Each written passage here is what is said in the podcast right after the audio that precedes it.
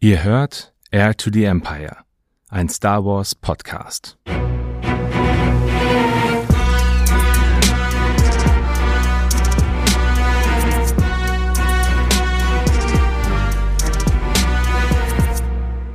Hallo zusammen beim Air to the Empire Podcast. Mein Name ist Dennis und ich begrüße euch herzlich zu Star Wars Who is Who, einem kleinen neuen Format hier im Podcast. Auf unserem Instagram-Profil habe ich eine Umfrage gemacht, bei der ihr entscheiden konntet, über welchen Charakter ich ein Charakterporträt machen soll. Die Mehrheit hat sich für ein Porträt von Mara Jade Skywalker entschieden. In diesem Format gebe ich euch einen kurzen Einblick in das lange Leben des Charakters. Viel Spaß bei dieser ersten Episode. Der berühmte Autor Timothy Zahn schuf 1991 einige der beliebtesten Charaktere in der gesamten Star Wars-Geschichte. In seinem Legends-Roman Erben des Imperiums lernen wir Charaktere wie Captain Pelion, Leias Vertraute Winter, den Schmuggler Talon Karde und den derzeit wieder im Rampenlicht stehenden Großadmiral Thrawn kennen. Wir erfahren auch von der machtsensitiven Mara Jade, auf die wir heute einen genaueren Blick werfen. Über die Herkunft von Mara Jade ist nichts bekannt. Aber wir wissen, dass sie 17 Jahre vor der Schlacht von Yavin geboren, als Kind ihren Eltern entrissen wurde und im imperialen Palast auf Coruscant aufwuchs. Von frühester Kindheit an wurde sie in Diplomatie, gesellschaftlicher Etikette, verschiedenen Kampftechniken und im Umgang mit der Macht geschult. Durch die Macht hatte das Mädchen eine besonders enge Verbindung zu Palpatine und konnte seine Stimme überall in der Galaxis hören. Am imperialen Hof wurde Mara als attraktive junge Frau wahrgenommen, deren feuriges Temperament sich in ihrem roten Haar widerspiegelte.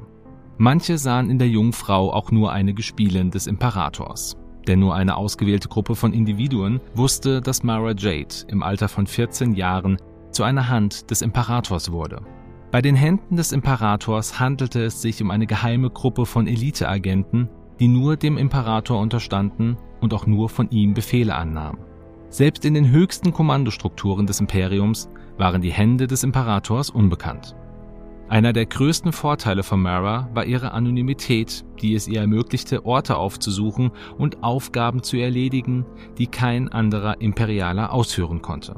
Nach anfänglich einfachen Aufträgen wurde Mara mit der Zeit auf geheime Missionen geschickt, fand hier versteckte Jedi und sollte nach Episode 4 sogar Palpatines Schüler Darth Vader überwachen. Nach Episode 5 erhielt sie den Auftrag, Luke Skywalker zu eliminieren und schleuste sich zu diesem Zweck als Tänzerin in Jabbas Palast auf Tatooine ein.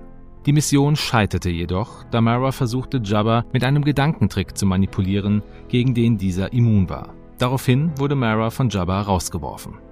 Zum Ende von Episode 6 ist Mara auf Befehl des Imperators beurlaubt, ein Befehl, den niemand sonst jemals von Palpatine erhalten hatte. Und trotz der Entfernung fühlte Mara, wie Palpatines Tod die Macht buchstäblich zerriss, und sie hatte eine Vision von Vader und Skywalker, die beide den Imperator erschlugen. Nach dieser Vision erhielt Mara einen letzten Befehl. Du wirst Luke Skywalker töten und Mara begann Luke Skywalker mehr als alles andere in der Galaxis zu hassen. Doch nach dem Fall des Imperators fehlten Mara alle Ressourcen und die Unterstützung des Imperiums und sie irrte ziellos durch die Galaxis, wo sie Jahre später auf den Schmuggler Talon Karde traf und Mitglied seiner Crew wurde. In dieser Zeit traf Mara zum ersten Mal persönlich auf Luke Skywalker, der von Kardes Crew gefangen genommen wurde. Mara wollte ihn töten, aber Kade wollte Credits verdienen. Entweder durch Großadmiral Thrawn und die imperialen Überreste oder von der neuen Republik. Im Laufe der Ereignisse mussten Mara und Luke zusammenarbeiten, um zu überleben. Doch Mara versprach Luke, ihn zu töten, sobald sie die Chance dazu hätte. Erst als Mara auf dem Planeten Wayland auf den dunklen Machtanwender Jerus Sabayoth und dessen Klon von Luke traf, konnte sie ihre Mission erfüllen, denn sie tötete beide. Danach verstummte die Stimme des Imperators in ihrem Kopf und sie begriff, dass sie von Palpatine benutzt und manipuliert worden war und nun alleine für ihr Schicksal verantwortlich sein konnte. Luke schenkte Mara daraufhin sein altes Lichtschwert, was er durch seinen toten Klon zurückerhalten hatte. Das ist also die sehr kurze Zusammenfassung von Maras Auftritt in der Legends Thrawn Trilogie. Nachdem Mara der dunklen Seite endgültig abgeschworen hatte, wurde sie in Lukes Jedi Akademie aufgenommen und ging bei Cal Katan, dem Protagonisten der Jedi Knight Reihe, in die Lehre. Gleichzeitig verbrachte sie viel Zeit mit Luke, was später noch wichtig für beide werden sollte. Wusstet ihr, dass ihr in Star Wars Jedi Knight Mysteries of the Sith Maras Geschichte als Kyles Padawan spielen könnt? Hier muss sie sich erneut der dunklen Seite stellen und schafft es, sich und ihren Meister davor zu retten. Und trotz dieses Erfolges verließ sie Lukes Akademie und schloss sich später wieder den Schmugglern von Talon Kade an. Zusammen bauten sie die Crew zu einer Allianz der Schmuggler aus, die Mara später auch übernahm, nachdem Kade in den Ruhestand gegangen war.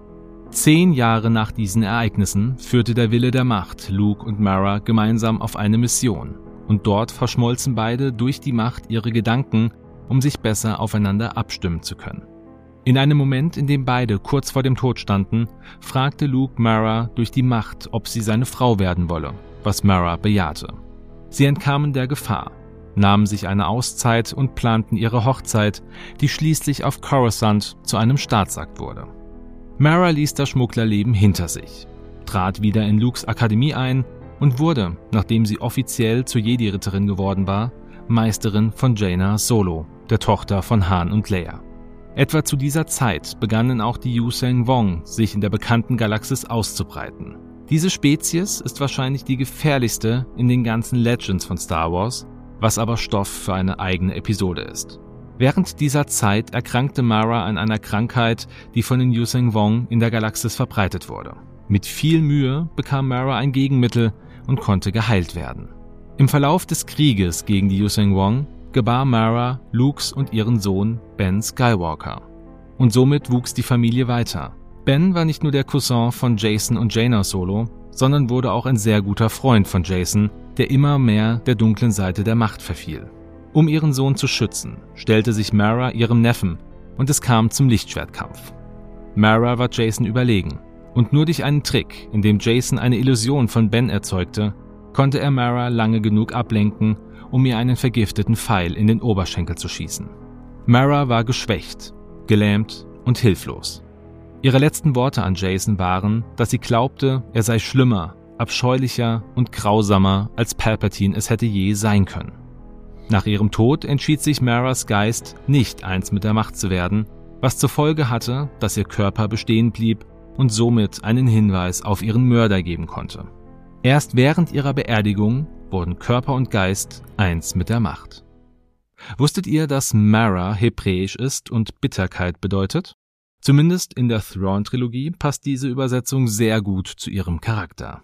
Und wer sich nun mehr für diesen Charakter interessiert, dem empfehle ich natürlich als erstes die Bücher der ursprünglichen Thrawn-Trilogie, zusätzlich die Kurzgeschichte Taschenspielertricks, die Geschichte von Mara Jade, aus dem Buch Palast der dunklen Sonne, sowie die Star Wars Comic-Reihe Mara Jade by the Emperor's Hand von 1998. Aber auch die Reihen Das Vermächtnis der Jedi-Ritter und Die Wächter der Macht helfen dabei, den Charakter Mara besser kennenzulernen. Und somit kommen wir zum Ende dieser Folge. Wie hat euch die Zusammenfassung von Mara Jade gefallen? Und welche Charaktere soll ich als nächstes behandeln? Lasst mich das gerne über die Spotify-Kommentare, die Instagram-Antworten oder per E-Mail wissen. Alle Details hierzu findet ihr in den Show Notes dieser Folge. Lasst mir natürlich auch gerne eine gute Bewertung da, wenn euch dieses Format gefällt.